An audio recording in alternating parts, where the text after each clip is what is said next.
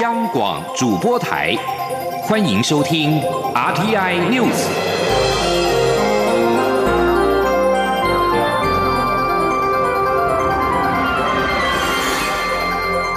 听众朋友您好，欢迎收听这节央广主播台提供给您的 RTI News，我是张顺祥，继续把新闻焦点关注到是香港，香港的反送中示威，三十一号晚间发生了迄今最混乱的暴力情况。现场出现汽油弹、水炮车，警民还在地铁站激烈冲突。香港警方今天凌晨举行记者会，称警方用适当武力制服示威者，一共有四十个人被拘捕。香港反送中为香港罪人祈祷游行活动，虽然遭到警方发出反对通知书，但仍在三十一号下午登场。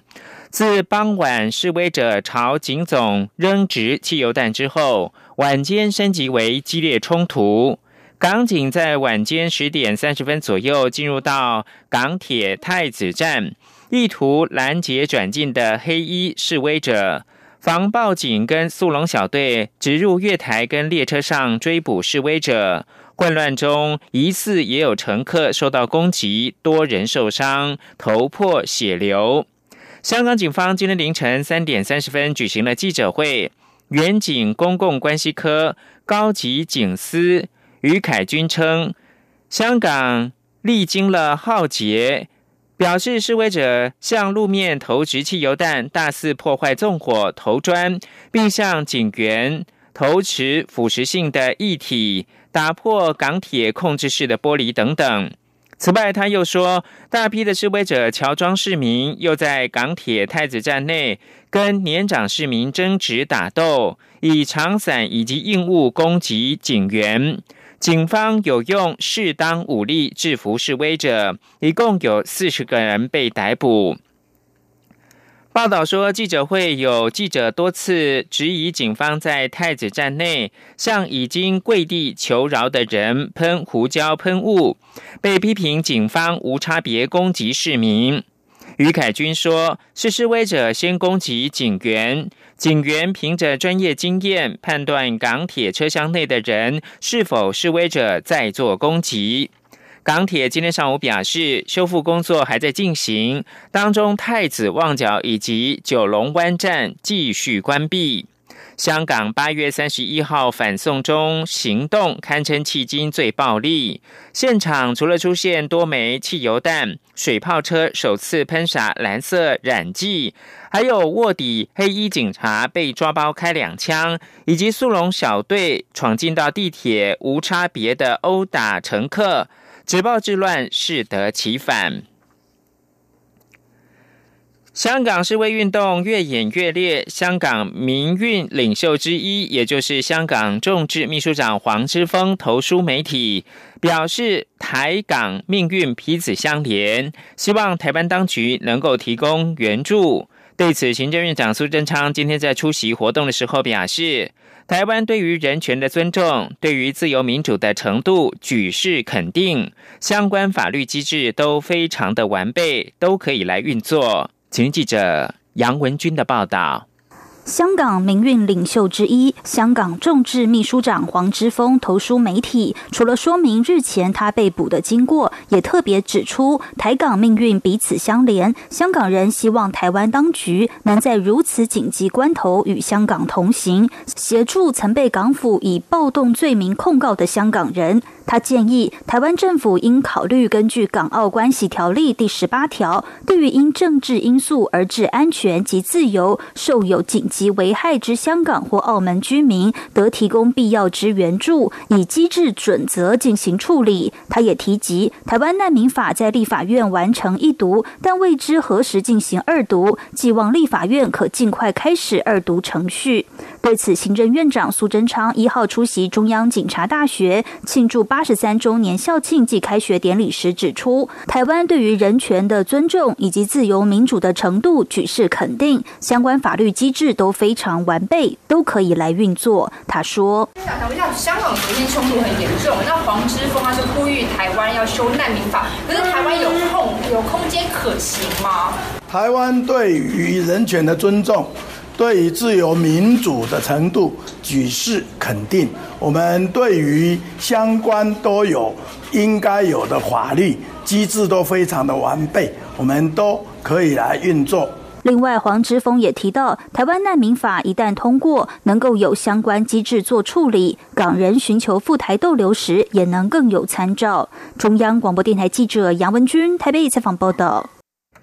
外籍移工在拘留期满。若有出国再返国的需求，出国前依规定需临柜申办重入国许可。移民署今天表示，为了便民，减少相关的交通的往返跟送件人力，即日起透过网站就能够线上系统申办。移民署今天发布新闻稿表示，已经优化外籍移工线上申办系统的功能，以网路来代替马路，二十四小时而且不分例假日都可以线上申请。移民署表示，申请人透过线上系统申请重入国许可，经过审核，两天工期通过之后，就能够自行从系统下载档案列印。关注的是二零二零总统的选举，有网友在 PTT 爆料，高雄市长，也就是国民党的总统参选人韩国瑜跳楼身亡，警方确认假消息已在侦办。韩国瑜今天在彰化展开拜庙行程。他说：“二零一九年台湾最兴旺的产业就是黑韩产业链，希望台湾人民珍惜得来不易的民主自由，不要再造谣抹黑。”请央广记者郑玲报道。PTT 八卦版八月三十一号有网友贴文，指高雄市长、国民党总统参选人韩国瑜从住家顶楼跳下，还提到韩国瑜夫人李嘉芬类诉网民攻击，造成韩压力太大，掀起网友热议。韩国瑜一号到彰化展开拜庙行程，被问及此事时说：“二零一九年台湾最热闹、最兴旺、最赚钱的产业，大概不是电子业，也不是服务业，也不是农民、渔民，而是黑韩产业链。期盼政治上的分。”纷扰扰、乱七八糟的现象可以适可而止。昨天已经挂了、自杀了，今天又一尾活龙来到我们彰化鹿港，所以我觉得黑韩产业应该要适可而止，不要激起全台湾人民众的公愤、众怒。这个黑韩黑到这样就没有意思了。另外，媒体问到红海创办人郭台铭有意找新北市长侯友谊二哥、高雄医学大学附设医院院长侯明峰当副手，韩国瑜则说期待郭台铭能留在国民党一起打拼。我想郭台铭是同志，是国民党几乎没有人拿过荣誉党员证，除了好像一位孙玉贤前院长之外。那郭台铭董事长既然拿到荣誉的党员同志这样的一个证书，我们相信国民党是个大家庭，我们欢迎郭台铭董事长能够继续在国民党团结的阵容里面，让我们一起努力。拼二零二零年，让台湾安全，人民有钱。希望郭台铭董事长，我们一起。至于郭台铭可能独立参选，是否会影响选情？韩国瑜说，现在时间还不到，当然希望国民党还是一个大家庭，希望郭台铭能一起并肩作战，团结打二零二零选战。央广记者郑玲采访报道。网传高雄市长韩国瑜跳楼身亡，行政院长苏贞昌今天受访的时候表示，这非常的不应该。这是很明显的假讯息，警方已经主动的侦办，希望不要再有这种事情发生。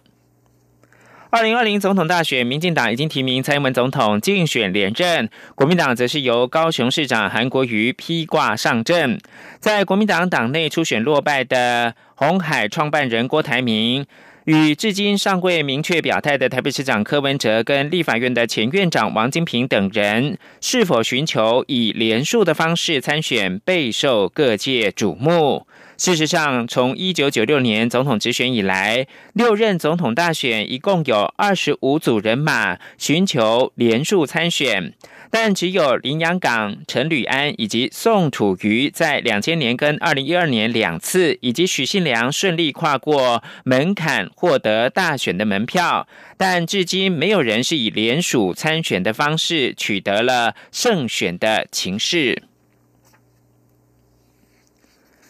经济部国际贸易局外贸协会举办首届的“让世界看见台湾精品”创意短片，获奖大学生们各自发挥创意。有同学用短短的一分钟台语介绍推广台湾精品，还有同学用时下流行的饶舌来介绍台湾精品馆特色，获得首奖。让世界看见台湾精品，而且让台湾精品形象年轻化。请央广记者杨仁祥、谢嘉欣报道。贴上台湾精品的标章。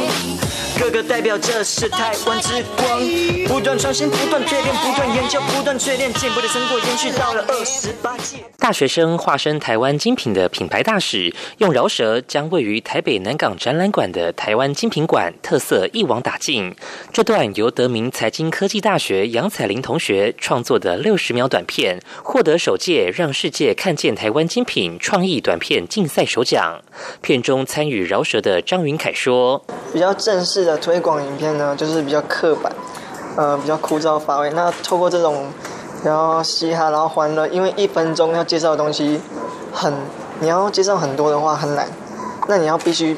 很很简短的时间就抓住观众的眼球，所以这种方式就比较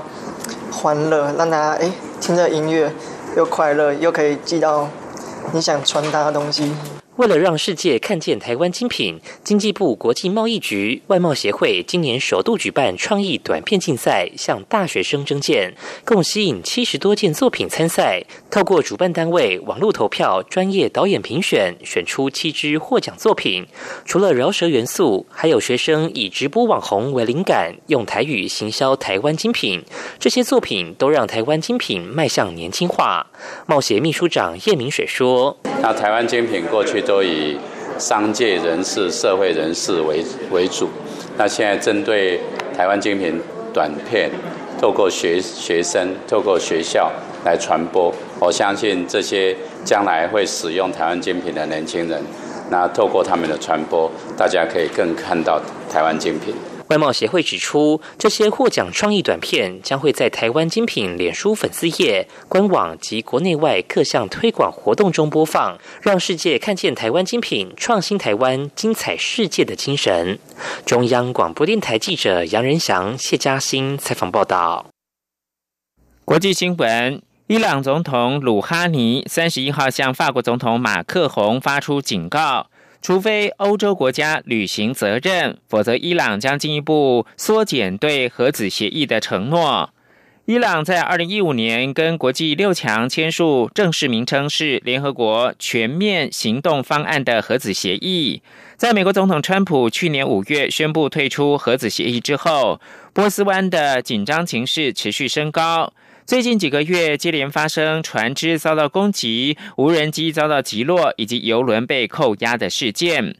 马克宏正致力于领导降低紧张的行动。他日前在法国举行的七大工业国集团高峰会时，曾经表示希望能够促成川普跟鲁哈尼的会晤。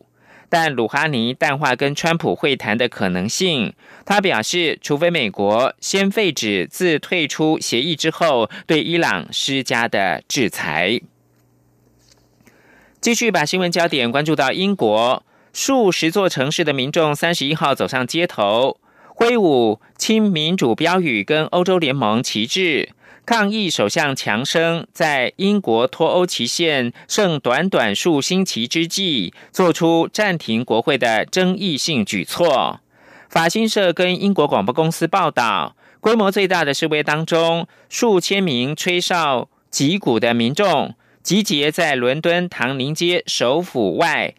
高呼着“强生不要脸”。强生在八月二十八号宣布延长国会休会期的计划，引发了国会议员跟反对无协议硬脱欧人士的强烈反弹。假如休会期如预料般的延长，国会将会关闭二十三个工作天。由于英国即将在十月三十一号最后期限前脱离欧盟，批评人士是国会休会的长度跟时间点有争议，怀疑是强生让反对派没有时间组织反制措施的做法。主办单位称有上看十万人走上伦敦街头，此外，苏格兰跟北爱尔兰也有抗议的人潮。以上新闻由张顺祥编辑播报。这里是中央广播电台台湾之音。